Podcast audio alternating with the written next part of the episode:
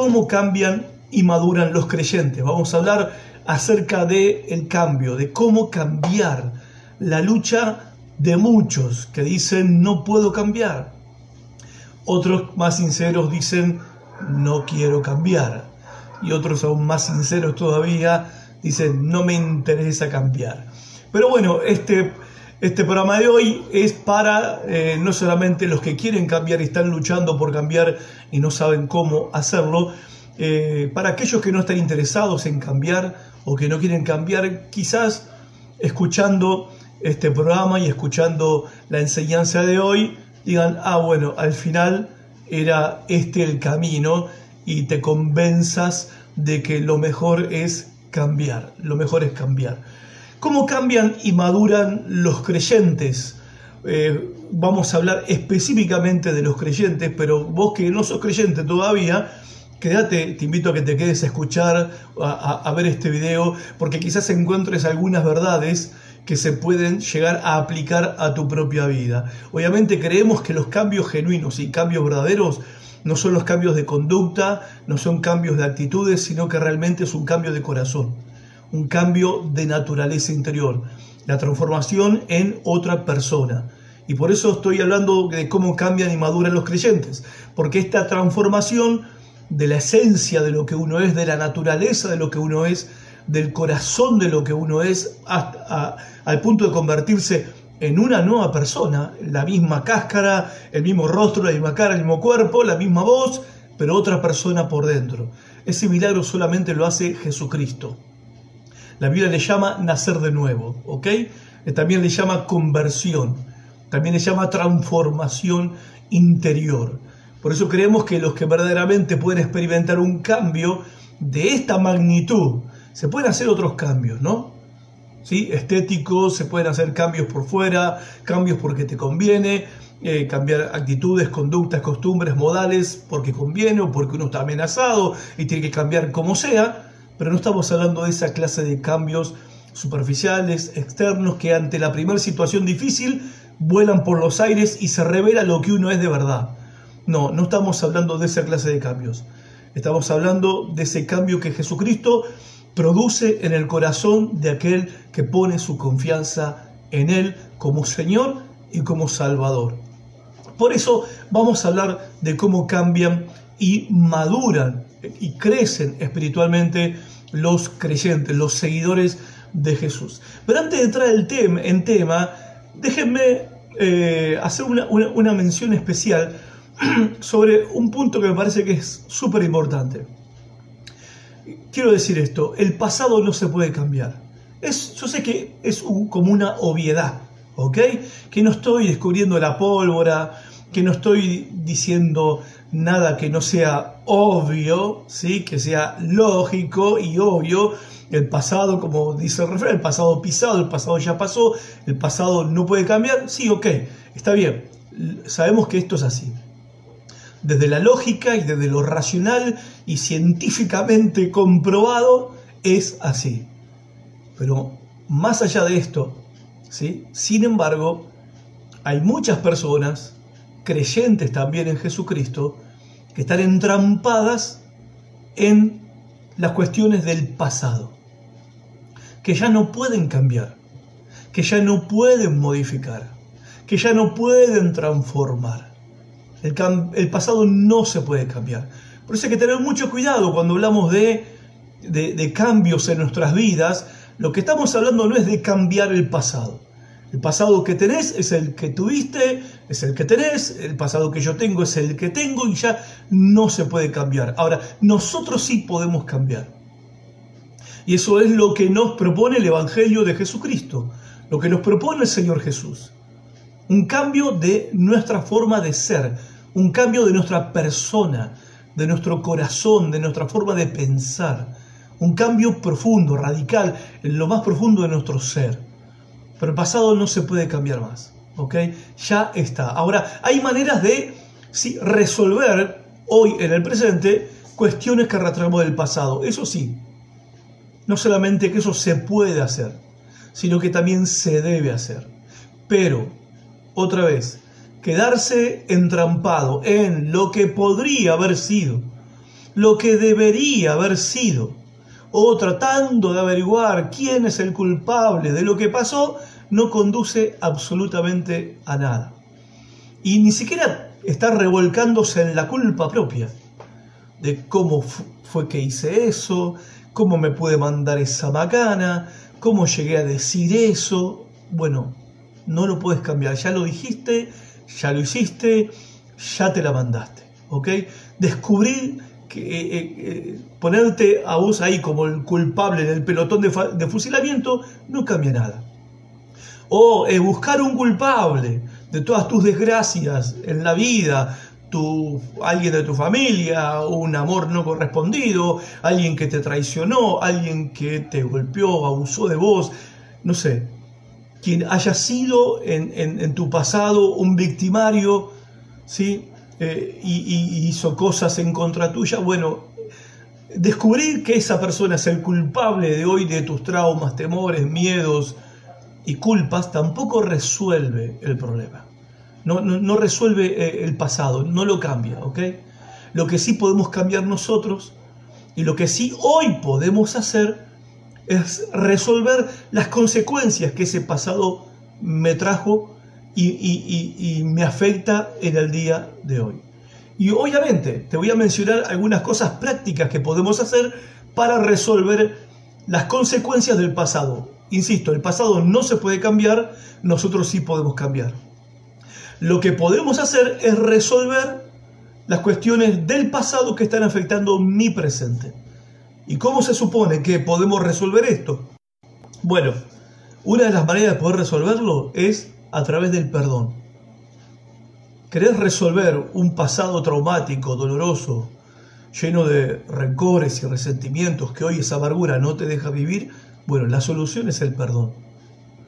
O en otro caso, siendo que vos fuiste el que lastimaste, fuiste vos el, el victimario, no la víctima, el que heriste, el que maltrataste, el que hiciste lo que no tenías que hacer, bueno, hay una solución, la rectificación.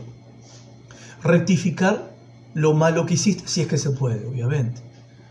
Si mataste a alguien ya no se puede, o sea, si se puede ir y pedir perdón, obviamente pedir sinceramente perdón a la familia afectada. Hay cosas que no se pueden rectificar, que no se pueden cambiar. La mayoría de ellas sí, se pueden rectificar. Hiciste algo malo a alguien, bueno, puedes rectificarlo. Dijiste algo que no tenías que decir, podés rectificarlo, podés ir con humildad, sinceridad y pedir perdón. Tenés una, hay una relación irreconciliable del pasado que hasta el día de hoy te atormenta. Bueno, la respuesta la solución para ese problema traumático, ¿cuál es? La reconciliación. Es la reconciliación. Y si por el caso, no sé, le robaste a alguien, estafaste a alguien o pediste prestado y nunca devolviste lo que pediste prestado, hay una manera de resolver eso. Porque eso te estás comiendo la conciencia, obviamente. Y eso también entorpece tu relación con Dios. ¿Cómo puedes estar en paz con Dios si le debes a algunos santos, le debes alguna vela? Entonces, ¿qué se hace en ese caso? Bueno, devolver lo que se debe y haciendo restitución. haciendo restitución. Bueno, estas son maneras prácticas y formas prácticas en que nosotros podemos resolver no el pasado, sino las consecuencias del pasado que nos están afectando hoy a nosotros. Cuidado con dejarse entrampar ¿sí? en la red de la preocupación ¿sí? por lo que hiciste, por la culpa, por lo que hiciste, por eh, la, conmiseración, tipo lástima de vos mismo, de vos misma, pobre yo, y por qué me pasó a mí, y todo eso, la lamerte las heridas y las llagas que no conducen, eso no conduce a nada, eh, te va a llevar al desánimo, a lamentarte por lo que podría haber sido y, no fue, por lo que no debería haber hecho y lo hice. Bueno, ya esto creo, esto tiene que quedar claro. El pasado no se puede cambiar, sí podemos cambiar nosotros y sí podemos resolver en el presente las consecuencias que lo del pasado nos trajo o nos dejó hasta el día de hoy. Ahora, vamos a hablar del tema principal. ¿Cómo cambian y maduran los creyentes? Ese es el tema de hoy. Yo te pregunto, ¿cuándo un chismoso deja de ser chismoso. Cuando un mentiroso deja de ser mentiroso. Cuando un ladrón deja de ser un ladrón. En la mayoría de los casos nosotros podríamos responder de manera por la parte negativa, o sea, el chismoso deja de chismosear, cuando deja de chismosear dejó de ser chismoso, o el mentiroso cuando no miente deja de ser mentiroso, o cuando el ladrón cuando no roba deja de ser ladrón. Bueno, en principio parece que tiene lógica, pero el punto es que no es verdad. Por lo menos desde el punto de vista de lo que nos enseña la Biblia, la palabra de Dios, el mentiroso deja de ser mentiroso no cuando dejó de mentir, porque cualquiera puede dejar de mentir bajo presión, ¿sí? bajo una situación que no le conviene, entonces, ok, uno no miente. Pero el mentiroso deja de ser mentiroso cuando, bajo la presión de un problema, una circunstancia o lo que sea, dice la verdad, aunque no le convenga. Entonces vos podés decir, esa persona cambió. El ladrón cuando deja de robar y cuando está preso. Bueno, si uno está preso, eh, cualquiera deja de robar si uno está preso porque obviamente no puede robar. Ahora, cuando alguien deja de robar, eh, cuando alguien deja de ser ladrón, no cuando deja de robar. Según la Biblia es cuando no solamente no roba más, sino que ahora trabaja y con lo que produce de su trabajo eh, también sustenta su vida y también está ayudando a los que tienen necesidad, como una manera de restituir el mal que hizo a otras personas robándole. Es lo que dice la Biblia, y voy a leer eh, para ustedes Efesios capítulo 4, versículo 22 en adelante. Dice, desháganse de su vieja naturaleza pecaminosa y de su antigua manera de vivir, desháganse de eso. Esa antigua manera de vivir está corrompida por la sensualidad y el engaño y en cambio dejen que el Espíritu Santo les renueve los pensamientos y las actitudes. Pónganse la nueva naturaleza, creada para ser a la semejanza de Dios, quien es verdaderamente justo y santo. Así que dejen de decir mentiras, digamos siempre la verdad a todos, porque nosotros somos miembros de un mismo cuerpo. ¿Qué está diciendo acá el apóstol Pablo? Está diciendo, no solamente deja de mentir, empezá a decir la verdad. Empezá a decir la verdad cualquiera sea el precio, aunque no te convenga, aunque pierdas plata, decí la verdad. Eso significa que cambiaste, si no, no cambiaste. Porque, insisto, cualquiera puede dejar de mentir por un tiempo hasta que de repente viene la presión y ahí uno miente para zafar. Significa que todavía sigo siendo un mentiroso, aunque hace un año que no dije ni una mentira, todavía seguía siendo un mentiroso. El apóstol Pablo dice, deje de mentir y hablen la verdad. Hablen la verdad en cualquier situación, hablen la verdad en cualquier circunstancia, hablen la verdad aún bajo presión, aun cuando no les convenga, hablen la verdad. Cuando esto es así, podemos decir, esta persona realmente Cristo la cambió y está creciendo y madurando espiritualmente. Sigue diciendo el apóstol Pablo. Dice, además, no pequen al dejar que el enojo los controle no permitan que el sol se ponga mientras siguen enojados, porque el enojo da lugar al diablo. Si eres ladrón, le está hablando a los creyentes de la iglesia de Éfeso, si sos ladrón, deja de robar. En cambio, usa tus manos en un buen trabajo digno y luego compartí generosamente con los que tienen necesidad. ¿Qué dice acá la palabra de Dios? Un ladrón deja de ser ladrón cuando se consigue un trabajo y de lo que gana ayuda a otros, perdón, que padecen necesidad. Ahí es cuando se produce realmente el cambio. ¿Se entiende el punto? Podemos decir, esa persona ha cambiado. Dice el verso 29, no empleen un lenguaje grosero ni ofensivo. Que todo lo que digan sea bueno y útil, a fin de que sus palabras resulten de estímulo para quienes las oigan. No uses palabras groseras ni ofensivas. En cambio, usa palabras que edifiquen a otros, animen a otros, palabras que sean un estímulo para el que te está escuchando.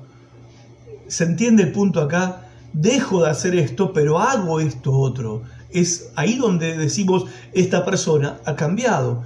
No entristezcan al Espíritu Santo de Dios, con la forma en que viven, recuerden que Él los identificó como suyos y así les ha garantizado que serán salvos en el día de la redención. Líbrense de toda amargura, furia, enojo, palabras ásperas, calumnias y toda clase de mala conducta. Líbrense de esto.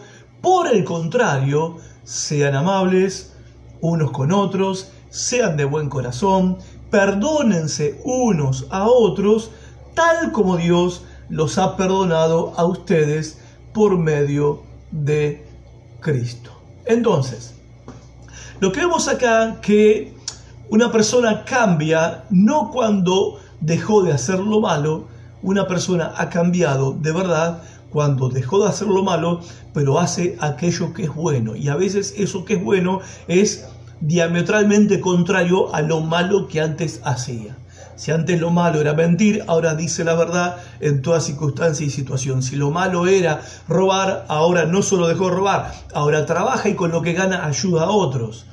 Si antes era un boca sucia y hablaba de manera grosera y tenía una forma de hablar ofensiva y brusca hacia otros, ahora habla de manera amable, de manera mansa y sus palabras da gusto escucharlo porque te levantan el espíritu. Esto es lo que la Biblia dice que es un cambio, un cambio de verdad, que lo que es una conversión, lo que es ser verdaderamente un cristiano, hay una persona que ha cambiado, ¿sí? Ahora, déjenme darles algunos principios de cómo funciona esto, de cómo podemos cambiar y madurar nosotros los creyentes. En primer lugar, para poder cambiar hay que aprender la palabra de Dios. Quizás estás esperando que te diga, hay que orar para que Dios te cambie. Bueno, a ver, sí, hay que orar y voy a explicar esto dentro de un momento. Pero principalmente, principalmente, tenés que aprender la palabra de Dios. Miren lo que dice el versículo 20 al 21. Efesios 4, estamos leyendo la carta de Pablo a los Efesios. Pero eso no es lo que ustedes aprendieron acerca de Cristo, ya que han oído sobre Jesús y han conocido la verdad que procede de Él. ¿Dónde, dice Pablo, dónde aprendieron ustedes a vivir como corresponde? Bueno, de las palabras de Cristo. Ustedes oyeron de Él. Él no les enseñó a vivir como están viviendo. ¿Sí? Él les enseñó a vivir de otra manera. Y esto lo aprendieron por escuchar sus enseñanzas, por escuchar la predicación de su palabra. Entonces, el punto principal acá es este. Nadie puede cambiar si no conoce, si no aprende y conoce la palabra de Dios. ¿Y por qué? Porque la palabra de Dios es la Biblia la que nos da a nosotros los creyentes la esperanza de que sí podemos cambiar. O sea, yo te digo, vos podés cambiar, tú puedes, tú puedes, pero son mis palabras. ¿Sí? Son mis palabras. Yo te puedo dar ánimo, te puedo dar una palmada en la espalda, yo te puedo abrazar, pero sigue siendo lo que yo puedo hacer. Ahora, cuando uno abre la Biblia y Dios habla a través de la palabra de Dios, Dios nos habla, lo primero que encontrás ahí es que hay esperanza para nosotros que somos pecadores, llenos de defectos, imperfectos y débiles hay esperanza. La otra cosa que hace la palabra de Dios es que te da dirección en la vida. O sea, ok, tengo que cambiar, pero ¿para dónde? ¿Para dónde se supone que mi vida tiene que ir? Bueno, la Biblia te da propósito para la vida. Porque cambiar para qué? Ahora, cuando uno tiene un propósito en la vida, vale la pena hacer cualquier cambio con tal de alcanzar ese propósito. Bueno, en la Biblia encontramos un propósito por el cual vivir. Y otra cosa que es importante, que vas a encontrar en la Biblia, es la meta, o sea, eh, hacia dónde tengo que dirigirme, hacia lo que tengo que apuntar. Ok, tengo que cambiar. ¿Y cómo tengo que cambiar? Y bueno, no se trata de que voy a cambiar para ser un poco mejor que aquel, o un poco mejor que mi pariente, un poco mejor que mi vecino. No, esa no es la meta. La meta no es ser mejor que tu cónyuge, ser mejor que tus padres. La meta no es ser mejor que tus amigos, que tus hermanos en la iglesia. No, la meta no es esa. La meta tampoco es ser mejor para que te reconozcan, para que te aplauden, para que te admiren. No. La meta del cambio para nosotros, ¿sí? según nos enseña la palabra de Dios, bueno, la meta es para vivir una vida como a Dios le agrada. Ahora, ¿dónde descubro esa clase de vida que a Dios le agrada? En la Biblia. O sea, nosotros necesitamos, si queremos cambiar, nosotros necesitamos conocer la palabra de Dios. Nos da esperanza, nos da propósito y nos da una meta. ¿Qué necesitamos? ¿Hacia dónde tengo que apuntar? La Biblia me dice exactamente cómo tengo que vivir, cómo tengo que ser para ser bendecido por Dios. ¿Se entiende? ¿Cómo tengo que creer? ¿Cómo tengo que comportarme? ¿Cómo tengo que tratar con mi prójimo?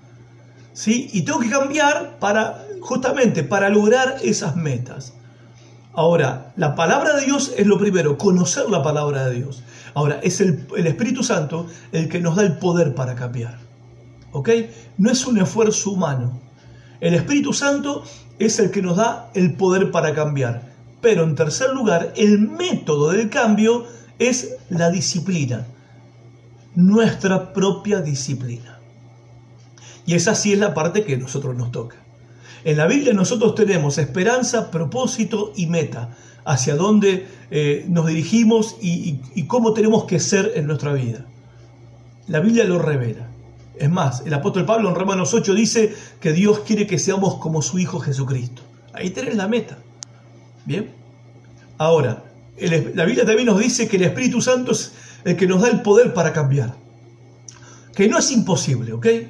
Que es posible mediante el poder de Dios. Pero el método en que todo esto ocurre es a través de nuestra disciplina, de nuestra dedicación a conocer la palabra de Dios y a buscar el poder del Espíritu Santo para cambiar y madurar.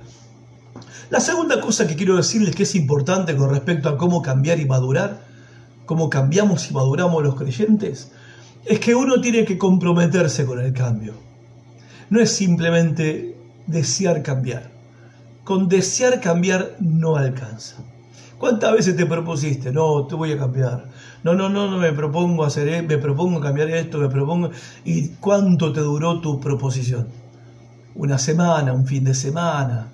Es como cuando decimos, ¿no? A partir de hoy empiezo la dieta y nos duró dos días el, el compromiso con la dieta, ¿no? Con hacer dieta. Entonces, si vamos a cambiar, y Dios quiere que cambiemos, si vamos a madurar y Dios quiere que maduremos, Dios nos destinó al cambio y nos destinó a la madurez espiritual, ahora tenemos que comprometernos con esto. Realmente hay que comprometerse con una decisión, valga la redundancia, una decisión decisiva, comprometida de deshacerme de mis malos hábitos, de mis malas actitudes, de mis malas costumbres, que ofenden a Dios y que ofenden a mi prójimo, que maltratan a mi prójimo, a mi familia que me rodea. Pero para eso hace falta compromiso en cambiar, en hacer morir el pecado, como dice el apóstol Pablo. Los puritanos decían mortificar el pecado. Mortificarlo significa matarlo. Ahora, ese es mi compromiso. No voy a, esperar que venga una mano del cielo y arranque de mi corazón lo que yo tengo que dejar, lo que yo tengo que cambiar, lo que yo tengo que abandonar, ese mal hábito, esa mala costumbre, eh, eh, eh, esa mala actitud, esa mala manera de hablar, esa mala manera de mirar, de pensar, soy yo el que tengo que hacerlo. Mediante este compromiso y esta disciplina en mi propia vida, a través de la palabra de Dios y el poder del Espíritu Santo obrando en nosotros, se produce el cambio y la madurez en la vida de los creyentes. Lo tercero que quiero decirte con respecto a cómo cambiamos y maduramos los creyentes es que es necesaria una renovación en nuestra forma de pensar. Y acá esto tiene que ver con el punto primero que les mencionaba recién. O sea, si no hay un cambio de mentalidad, el cambio real en el interior del corazón de una persona no va a ocurrir. Porque hasta que a uno no se le prenda la lámpara de que de repente dice, che, para esto está mal, no es posible que haya un cambio genuino y real.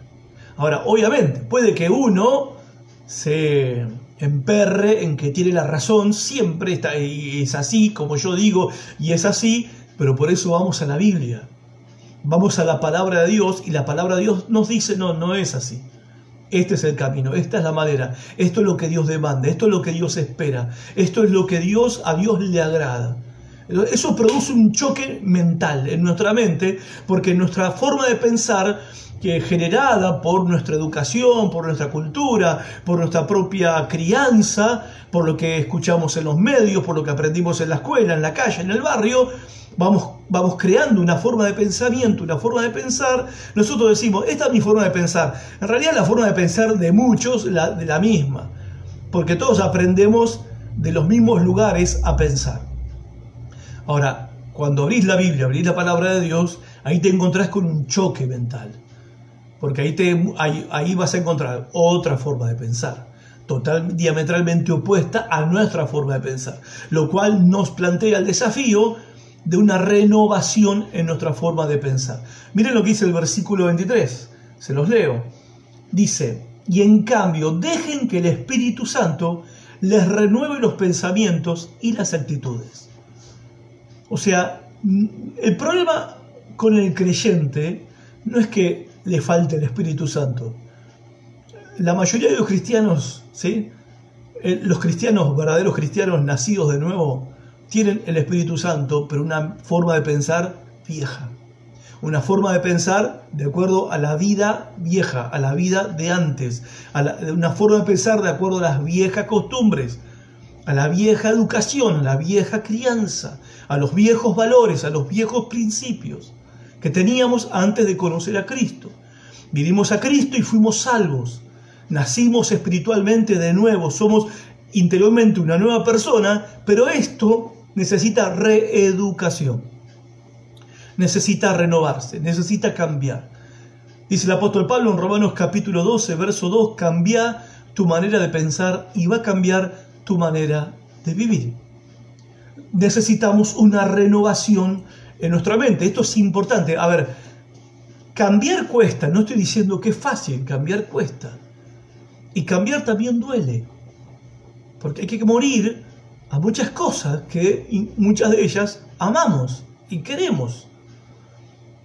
Pero más duele cuando no entendemos por qué tenemos que cambiar.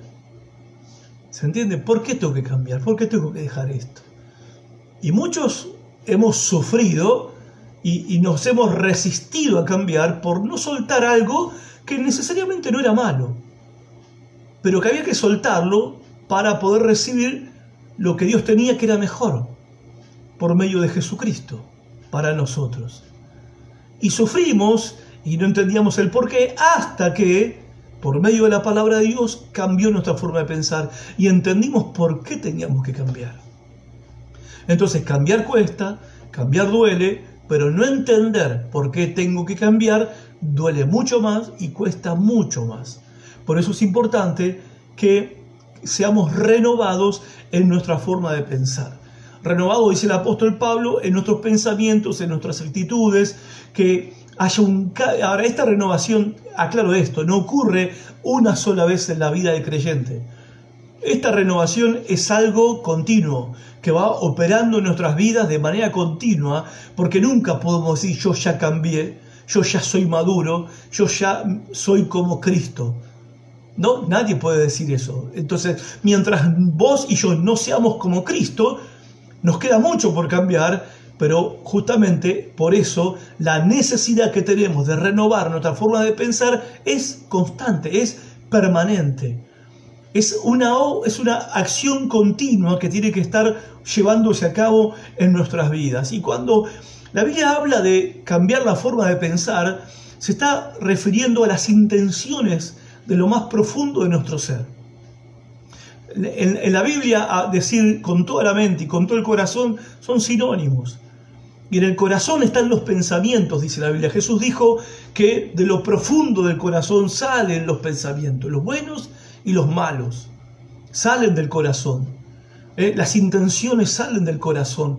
Las motivaciones salen del corazón. Las actitudes salen del corazón. Entonces, ¿qué está diciendo acá la palabra de Dios? Nos está diciendo, nos está anunciando el milagro más grande que una persona jamás puede haber concebido. Que podamos cambiar nuestros deseos. ¿Se entiende? Lo que Cristo ofrece a cada persona que lo desee, que lo quiera, que quiera a Cristo en su vida, es cambiarle sus deseos. Por eso no hay nada imposible para el que cree. Podés cambiar y podés ser otra persona. Y si hoy estás atormentado por un deseo que vos, que, no, un deseo que, que no encontrás disfrute, sino que al contrario te mortifica, te condena, te, te trauma, te esclaviza, te somete. ¿Cuántos de nosotros hemos sido esclavos de nuestros deseos? Esclavos, no disfrutábamos satisfacer nuestros deseos. Buscábamos satisfacerlos y cada vez que los satisfacíamos nos sentíamos una porquería, la peor persona, infelices, vacíos totalmente. Ahora Jesucristo dice que Él puede cambiar los deseos de tu corazón las intenciones de tu corazón, las motivaciones de tu corazón. Este cambio es posible por medio de Jesucristo. Y para algunos de ustedes que son creyentes y son seguidores de, seguidores de Jesús hace algunos años, tampoco quizás se imaginaban que esto era posible. Soy creyente, sigo a Cristo, creo en Él, pero bueno, lo que tengo adentro la voy llevando. Voy arrastrando mis malos deseos, mis pasiones, mis debilidades y mis secretos vergonzosos, lo voy arrastrando por la vida porque no puedo cambiar. Es falso. Sí podemos cambiar. Claro que podemos cambiar, porque Dios hace ese milagro en el corazón. Lo cuarto que quería decir, antes de entrar a los siete pasos de cómo cambiar y madurar, cómo cambiamos y maduramos los cristianos, lo cuarto que quería decirles, estos son principios que estoy compartiendo, es que Así como tenés que despojarte de lo que eran tus viejos hábitos, tus viejas costumbres, tus viejas actitudes, tu vieja forma de hablar, de pensar, de mirar. Bien, no alcanza, ¿sí? Cambiar la forma de pensar, eh, hay que hacerlo, no alcanza. Ahora se impone la gran necesidad de, como dice el apóstol Pablo en el versículo 24, escuchen esto, dice, pónganse la nueva naturaleza, vístanse de la nueva persona que ahora son en Cristo. Despójense, sáquense la ropa vieja y pónganse la ropa nueva, que es Cristo, el Señor, Jesús en tu vida. Pónganse la nueva naturaleza creada para ser a la semejanza de Dios, quien es verdaderamente Él, justo y santo. Ahora, déjame eh, explicarte qué significa esto. Significa empezar a practicar la nueva vida. Empezar a practicar nuevos hábitos, nuevas actitudes, nueva forma de hablar, nueva forma de pensar, nueva forma de mirar, nueva forma de eh, dirigirte a las personas. De una, manera, de una manera nueva, como la Biblia dice que tenés que hablar, como la Biblia dice que tenés que actuar, que tenés que responder, cómo tenés que, qué actitud tenés que tener, cómo tenés que pensar. Empezá a practicarlo. Practica la nueva vida. Y esto es la parte donde va a demandar de nosotros disciplina. El apóstol Pablo dijo a Timoteo en primera de Timoteo 4:7, ejercitate para la vida que agrada a Dios. Entrenate para vivir en sumisión a Dios. Ejercitate en la vida piadosa, en la vida cristiana, en la vida santa. Ejercitate, haz ejercicio. ¿sí? Ejercita tus hábitos, ejercitate en tus costumbres, en tus actitudes, ejercitate haciendo lo correcto, haciendo lo que dice la palabra, haciendo lo que manda en la palabra de Dios. Ahora, si lo vas a hacer, ok, hacelo con alegría. Porque si lo vas a hacer con mala cara, no lo hagas, con mala actitud, no lo hagas, con mala ¿sí? Hacer un favor a alguien con mala cara, mejor no lo hagas. Hay que cambiar eso, ¿no? Hay que trabajar en eso. No lo hagas. Entonces, lo hacemos porque tenemos una motivación superior, porque Dios lo espera de nosotros y porque queremos agradar a Dios. El jueves que viene voy a hablar de las motivaciones para el cambio, porque hoy no me va a dar el tiempo, ¿sí? Pero el jueves que viene les prometo, les voy a hablar de las motivaciones para el cambio, para cambiar, porque a veces también, es verdad, uno no cambia porque no tiene la motivación para cambiar. Necesitamos un motor que nos impulsa al cambio. El jueves que viene voy a hablar de eso. Entonces, tiene que ser eh, un placer hacer lo que cueste, obviamente disciplinarse nos cuesta, tener las motivaciones, eh, las intenciones correctas, las actitudes correctas, Esto obviamente va a demandar un esfuerzo y una disciplina de parte de nosotros, pero justamente lo que dice la palabra de Dios, esfuérzate en la gracia del Señor Jesús. Y hay que perseverar. ¿Sí? Hay que perseverar. Porque podemos andar bien un día, hacerlo bien dos días, hacerlo bien hasta tres días y el cuarto día se te saltó la cadena y decir, ah, pará, yo no cambio más, yo no sirvo para esto. Yo me recuerdo cuántas veces pensé cuando comencé a seguir a Cristo hace ya 33 años atrás, me acuerdo que los primeros años yo decía, esto no es para mí. Esto de ser cristiano no es para mí. Yo no sirvo para esto, porque era tres pasos para adelante, dos pasos para atrás. Era fracasar, equivocarme, meter la pata, quería hacer lo correcto, quería agradar a Dios, quería vivir como Dios le agrada, le agrada, agrada y le agradaba, y no, no, no le encontraba el agujero al mate, no me salía y me, y me, me deprimía. Me acuerdo que yo una vez dije, chao, quizás a mí me toca el destino como Judas, que tuvo la oportunidad, pero no la supo aprovechar y el tipo fue y cercó y terminó traicionando a Jesús. Parece que yo también voy a traicionar a Jesús porque no me sale no me sale ser cristiano. Había veces, se los cuento a ustedes porque sé que ustedes no lo van a contar, era el domingo, el día de ir a la reunión, y yo tenía ganas de ir, el templo estaba en un primer piso. En la esquina había una farmacia, en Capital Federal. Yo tenía ganas de ir corriendo y estamparme la cabeza contra la esquina del templo. No sabía si entrar o salir corriendo, la verdad, no sabía. Esa era la crisis terrible que tenía dentro mío y obviamente, si estoy acá, es porque perseveré a pesar de esos conflictos que tuve, a pesar de esas crisis que tuve. Entonces, hay que perseverar, porque hay que ser consciente de una cosa, es un proceso. El cambio y la madurez espiritual es un proceso, no es instantáneo, la conversión es instantánea, nacer de nuevo es instantáneo, pero crecer espiritualmente, madurar espiritualmente lleva tiempo y es un proceso. Pero obviamente, como dije recién, hacen falta que uno aplique estos cuatro principios por lo menos. Primero, el primer principio que compartí con vos es que no podés cambiar más allá de tu conocimiento y aceptación de la palabra de Dios. Si no, conoces si no aprendes y no conoces la palabra de Dios y la aceptás como palabra de Dios, no podés, imposible el cambio. La segunda cosa que dijimos y que es importante es que tiene que haber compromiso de parte tuya, ¿sí? Y de parte mía, obviamente, un compromiso, comprometido con cambiar y dispuesto a pagar el precio que tenga que pagar, dispuesto a obedecer a Dios en lo que diga aunque cueste. Tercera cosa, dijimos, cambiar nuestra forma de pensar. Y esto obviamente se hace también a través de la palabra de Dios, de leer las, las enseñanzas de Jesús, los apóstoles y los profetas eso te cambia la manera de pensar. Lo cuarto que dijimos es que hay que practicar la nueva vida, hay que practicar los hábitos cristianos, costumbres cristianas, actitudes cristianas, las, actitudes piadosas, la vida piadosa, devota, devocional que Dios demanda, esa vida de adoración que Dios quiere que tengamos durante todo el día, no el domingo en el culto, en la reunión de celebración, no, en cada situación, circunstancia de nuestra vida, adoramos a Dios con nuestras actitudes, con nuestros pensamientos, con nuestra forma de hablar, le damos adoración al Señor. Y perseverar, esto obviamente demanda perseverancia en el proceso. Y si uno tropieza, se vuelve a levantar. Siete veces cae el justo, dice la escritura, siete veces lo va a levantar el Señor. Ahora, y ya con esto casi me quedan 18 minutos para esta parte, voy a compartir con ustedes los siete pasos que están implicados en este proceso de cambio. No son siete pasos tipo primero, segundo, tercero, no.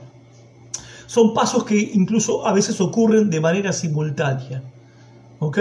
A veces puede ser, es extraño, que sea paso uno, paso dos, pero son pasos que tienen que ocurrir en un, en, si vamos a cambiar.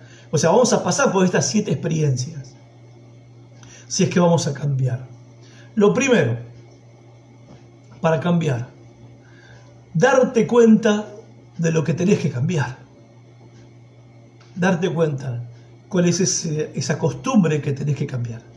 Ese hábito, esa actitud que tenés que cambiar. tenés que darte cuenta.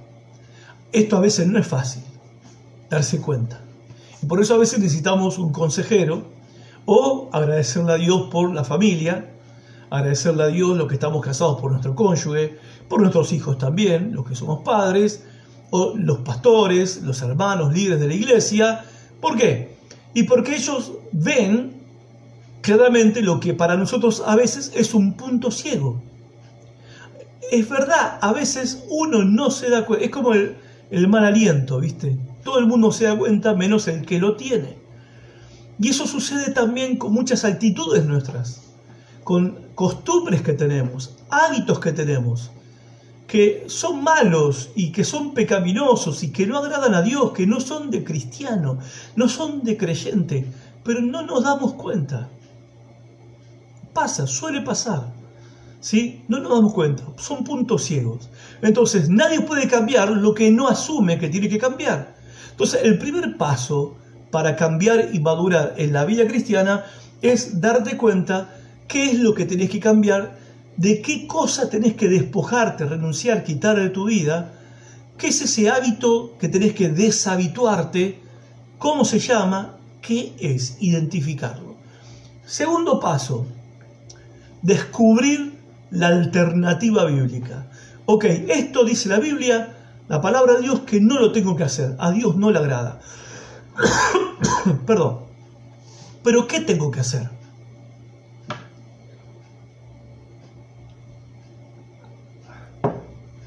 ¿Qué es lo que tengo que hacer? ¿Se entiende? Porque, a ver, eh, dejar de hacer algo pero si no reemplazo esa mala actitud, mal hábito, mala costumbre, no la reemplazo con una actitud cristiana, un hábito eh, espiritual, una costumbre piadosa, devota, que agrada a Dios, voy a volver a lo de antes. ¿Sí? Voy a volver a lo de antes, a lo que antes hacía. Entonces, se entiende acá que esto es muy importante. Primero, identificar lo que tengo que quitar de mi vida, arrancar de mi vida, sacar de mi vida, dejar de hacer. Segundo, descubrir la alternativa bíblica. ¿Qué es lo que Dios me dice que tengo que hacer? Ejemplo, tenés una raíz de amargura que no te deja vivir en paz, no dormís bien a la noche, te estás enfermando, problemas estomacales, digestivos, y es porque sabés que tenés un rencor terrible contra alguien. Bueno, tenés que quitar el rencor, dice la Biblia. Ah, está bien, muy fácil. ¿Cómo me lo quito? Bueno, perdonando. Perdonando. ¿Sí? Dejo de hacer esto, dejo de odiar y ¿qué hago? Perdonar. Es un ejemplo perfecto de lo que significa descubrir lo que tengo que quitar y descubrir la alternativa bíblica, lo que Dios me manda que tengo que hacer. ¿Qué actitud tengo que tener? ¿Qué hábito tengo que cultivar? ¿Qué costumbre tengo que practicar en mi vida? ¿Se entiende el punto? A ver, esto digo para muchos que por ahí están esperando que Dios les hable con una voz en el oído o espiritualmente les diga, interiormente les diga, che, deja, eh, deja de hacer eso. Bueno, yo no niego que Dios no nos pueda hablar. De hecho, Dios nos reprende y el Espíritu Santo nos convence de pecado. Pero la verdad es que muchas veces nosotros somos bastante sordos para oír lo que Dios nos está hablando hace rato. Porque hace rato nos está diciendo que cambiemos, que dejemos eso y que hagamos esto. Entonces, mi consejo es este, deja de esperar escuchar una voz y buscate un versículo bíblico. Deja de buscar una voz, encontrate un verso de la Biblia. Buscate un versículo de la Biblia que te diga lo que tenés que hacer. Y hacelo, porque cuando la Biblia habla, Dios habla.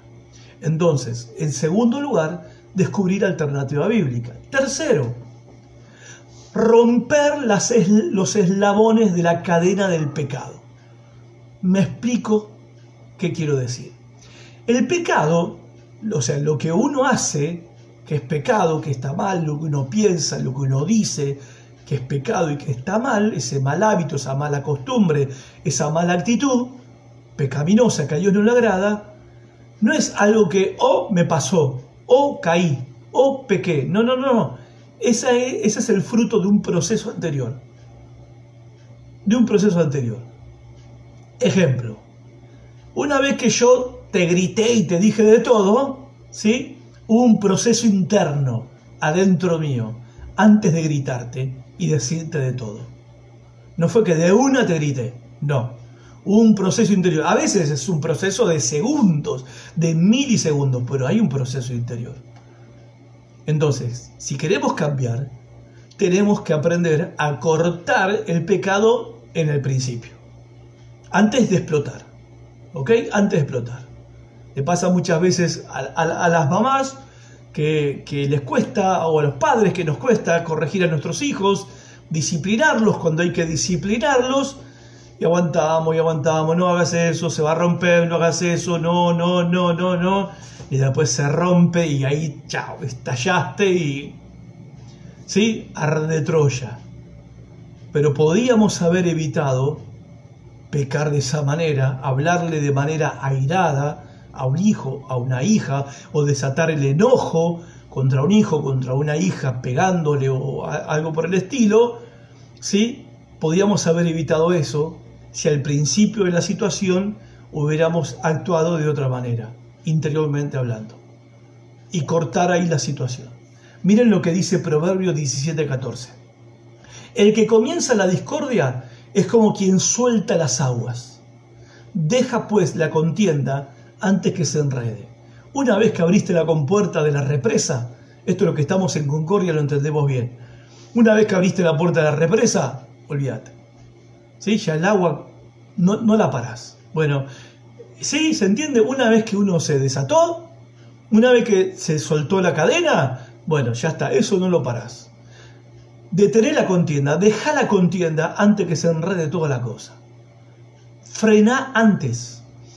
Frena antes. La blanda respuesta calma la ira. Proverbios 15.1. Mas la palabra áspera hace subir el furor. Contesta de manera blanda, entonces la, no va a haber pelea ni contienda.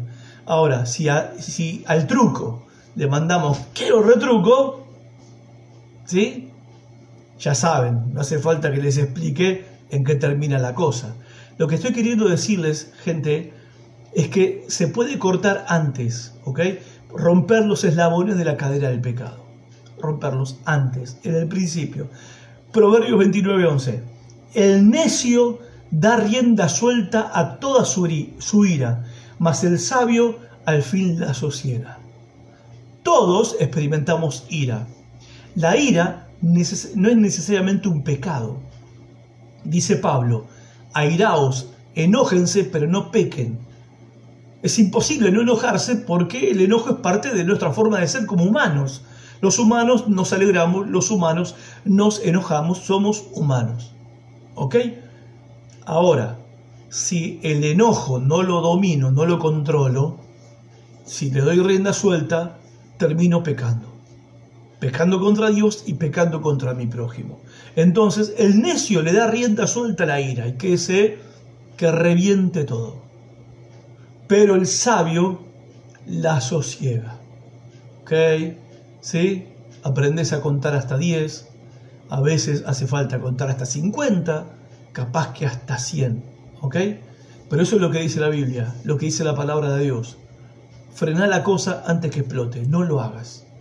Evita hacerlo como frenándolo antes, acá adentro, en, tu, en tus intenciones, tus deseos, en tus pensamientos. Aprende a decirte a vos mismo, no, hasta acá, ok, listo. Lo que lo dejamos acá. Eso es importantísimo para si queremos cambiar y queremos madurar. Tercera cosa, o tercer paso, mejor dicho, el ambiente para el cambio el ambiente para el cambio. Eh, yo creo que les he contado, y sí, les he contado, pero no sé si ustedes estaban de ese lado cuando lo conté, aunque lo conté varias veces. El Señor me rescató a mí de una vida de vicio y de drogas cuando era un joven de 20 años. Eh, consumía cocaína, marihuana, pastillas, alcohol. Bueno, todo era, mi vida era sexo, drogas y rock and roll. Ahora bien, un desastre total. Cuando conocí al Señor Jesucristo fue una revolución impresionante en mi vida. La primera noche que le entregué mi vida a Jesús, a partir de esa noche, nunca más volví a tocar un cigarrillo de nada, ni a probar un gramo de cocaína, ni nunca más sentí, ni siquiera, escuchen, la tentación, nunca. Nunca. Por eso les decía hoy al principio, eh, el poder de Jesucristo es no solamente cambiar tus costumbres, cambiar tus deseos, cambiar las intenciones de tu corazón. ¿Sí? Ahora bien, ¿qué pasa? Yo estaba todo tan entusiasmado con mi nueva vida que lo primero que hice fue ir a la esquina donde nos drogábamos con todos los pibes a predicarles de Jesús y empecé a llevar a los pibes a la iglesia. Y eso lo hice un tiempo.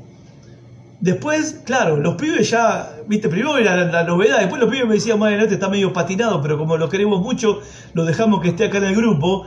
Pero claro, el grupo había marihuana, había cerveza, había toda esa cosa. Y el punto era este. Dios me había sacado de ahí, de ese ambiente. Yo cumplí con mi responsabilidad de cristiano, de, eh, de haber conocido a Cristo, como el hambriento que recibe pan, de ir a ellos a decirle dónde hay pan. Y les hablé de Jesús y los invité a la iglesia a escuchar el Evangelio. La mayoría no quisieron saber nada y esa también es otra verdad. Ahora bien, si yo permanecía en ese ambiente, en ese ambiente, iba a volver a lo mismo que había dejado o de donde Cristo me había rescatado. Para cambiar, es para cambiar eh, eh, el creyente y para madurar y para que la vida del cristiano cambie, tenemos que cambiar también el ambiente. O sea, el ambiente, es necesario un ambiente propicio para el cambio. Es necesario. Entonces, si el ambiente en el que estás viviendo y te estás moviendo no propicia el cambio, vos tenés que buscar un ambiente en donde el cambio pueda ser posible. ¿Se entiende el punto? Si estás en una, si querés cambiar y, querés, no sé, recuperar algo que perdiste, ¿ok? Bueno, el ambiente en el que te estás moviendo y las personas con las que te estás relacionando, ¿favorecen ese cambio? Si no favorecen ese cambio, te recomiendo cambiar de ambiente y cambiar de personas. Algunos dicen, ¿y ustedes por qué siempre van a la iglesia? Bueno, porque en ese ambiente, donde estamos en la iglesia, donde estamos con los hermanos, en ese ambiente cambiamos. En ese ambiente escuchamos la palabra de Dios, en ese ambiente Dios nos bendice, Dios nos reprende, Dios nos exhorta, Dios nos anima, Dios nos alienta. Dios puede hacer algo ese domingo. Porque es un ambiente propicio para el cambio, propicio para la salvación, propicio para la transformación. Y estamos al lado de gente que quiere cambiar. Obvio, después salimos de ahí y de lunes a sábado estamos rodeados de personas que tienen otros deseos y aspiraciones en la vida, pero nosotros estamos ahí cada semana fortaleciéndonos, animándonos, cargando nuestras pilas espirituales y durante la semana nos mantenemos en contacto con gente, con personas, nuestros hermanos, que creen como nosotros, que quieren lo mismo que nosotros, que buscan lo mismo que nosotros y en ese ambiente, y ese ambiente favorece al cambio. y hay actividades que hay que dejar si queremos cambiar. Hay cosas que hay que dejar de hacer, ambientes que hay que dejar de, frecuentar, amistades. Y a veces, es extremo esto lo que voy a decir, pero a veces también ciertas relaciones familiares que a veces es mejor sacrificar por un tiempo. ¿Sí? Para bien de ellos y para bien de uno también. Es importante esto gente, si queremos cambiar y madurar en nuestra vida cristiana. A ver, uno dice, eh, yo quiero dejar de fumar. Bueno, no pase más por la esquina donde compraba cigarrillos antes. Cambiar recorrido. No pase más por ahí. ¿Se entiende? Esto es importante. Eh, cambiar eh, o estructurar el ambiente para el cambio. Bien. Cuarto, buscar ayuda de otros. Parece mentira, pero es un punto que cuesta un montón. ¿Querés cambiar? Necesitas ayuda. Todos necesitamos ayuda. No todos vemos claramente todo el panorama, todas las cosas. Alguien que a veces viene de afuera puede ver las cosas con mucho más claridad que uno que está adentro del problema. Necesitamos consejo, consejo bíblico. Necesitamos a hermanos mayores en la fe necesitamos el consejo de otro hermano, el consejo bíblico, el consejo de la palabra de Dios. Tenemos que aprender a ser más humildes. Eso de tener vergüenza entre nosotros, eso esconde un poco de orgullo y de soberbia. Que, a ver, ¿qué van a pensar de mí los hermanos? ¿Qué va a pensar de mí el pastor? ¿Qué van a pensar de mí los líderes? Nada. ¿qué, ¿qué, vamos a pensar? Y vamos a pensar que sos humano igual que nosotros, igual que yo. O sea, ¿qué voy a pensar? ¿Que estás luchando con cosas que yo luché o que estoy luchando que voy a luchar mañana? ¿Sí? O sea, necesitamos buscar ayuda de otros porque a veces solo no podemos y es sano, saludable, bíblico reconocerlo. Dije entonces en quinto lugar, insistir en tu relación personal con Jesús. Y acá, con respecto a la relación personal con Jesús, me refiero específicamente a la vida devocional. Orar y leer la Biblia como un hábito diario, como un hábito de cada día. Orar cada día y leer la Biblia. No es un cambio que hacemos por fuerza de voluntad. Necesitamos el poder de Dios para cambiar. ¿Y cómo recibimos el poder de Dios? A través de la oración y a través de la palabra de Dios. Quizás intentaste cambiar de muchas maneras, de muchas formas, ¿sí? y no pudiste. Bueno, si no tenés una vida de relación con el Señor, devocional, una vida de oración y una vida de lectura de la palabra de Dios, aprendizaje de la palabra de Dios, el cambio es imposible, es insostenible. Porque el consejero no te puede cambiar, el pastor no te puede cambiar, yo puedo orar por vos 20 años, ayunar por vos, no te va a cambiar eso pero sí tu búsqueda personal de Dios a través de la oración y a través de la lectura de la palabra de Dios. Y por último, practicar lo que dice la Biblia que tenés que practicar. Practicar ese nuevo hábito, esa nueva costumbre, esa nueva actitud, esa nueva pauta de vida, que es la vida cristiana, la vida espiritual, empezar a practicarla. Como dije hace un momento, lo repito, Pablo le dijo a Timoteo, entrenate para la sumisión a Dios. Uno de una no se somete a Dios, nunca se somete de una. Uno tiene que entrenarse, ejercitarse, practicar, someterse a Dios, someterse a Dios, obedecer la palabra de Dios, hacer como Dios dice en su palabra, aunque me cuesta, aunque no lo entienda, aunque no me parezca, pero me someto a la autoridad de Dios me someto a la palabra de Dios y así me voy entrenando cada día y lo voy practicando cada día hasta que se vuelve un hábito, hasta que lo hacemos en un punto, ya lo hacemos de manera normal. Como antes de manera normal teníamos malas costumbres, malas actitudes, mala forma de hablar, sin pensarlo, no hacía falta planearlo, nos salía naturalmente, bueno, si seguimos estos pasos y practicamos esta nueva pauta de vida, va a llegar un punto donde la actitud, el hábito, la costumbre, la forma de hablar que a Dios le agrada, nos va a salir de manera natural. Esto es así la manera en que cambiamos y maduramos los creyentes. Gracias por estar de ese lado. Si te interesó el tema, el video va a quedar colgado acá en mi muro de Facebook. Lo podés arrancar desde el principio. El jueves que viene voy a hablar de las motivaciones para el cambio. Gracias por estar ahí. Si conoces a alguien que necesita cambiar y es parte de tus contactos, compartile este, este video. Dios te bendiga, gracias por estar ahí. Nos volvemos a encontrar, si Dios quiere, el viernes que viene. Cambio de horario, cambio de día, viernes a las 20 horas. Chao.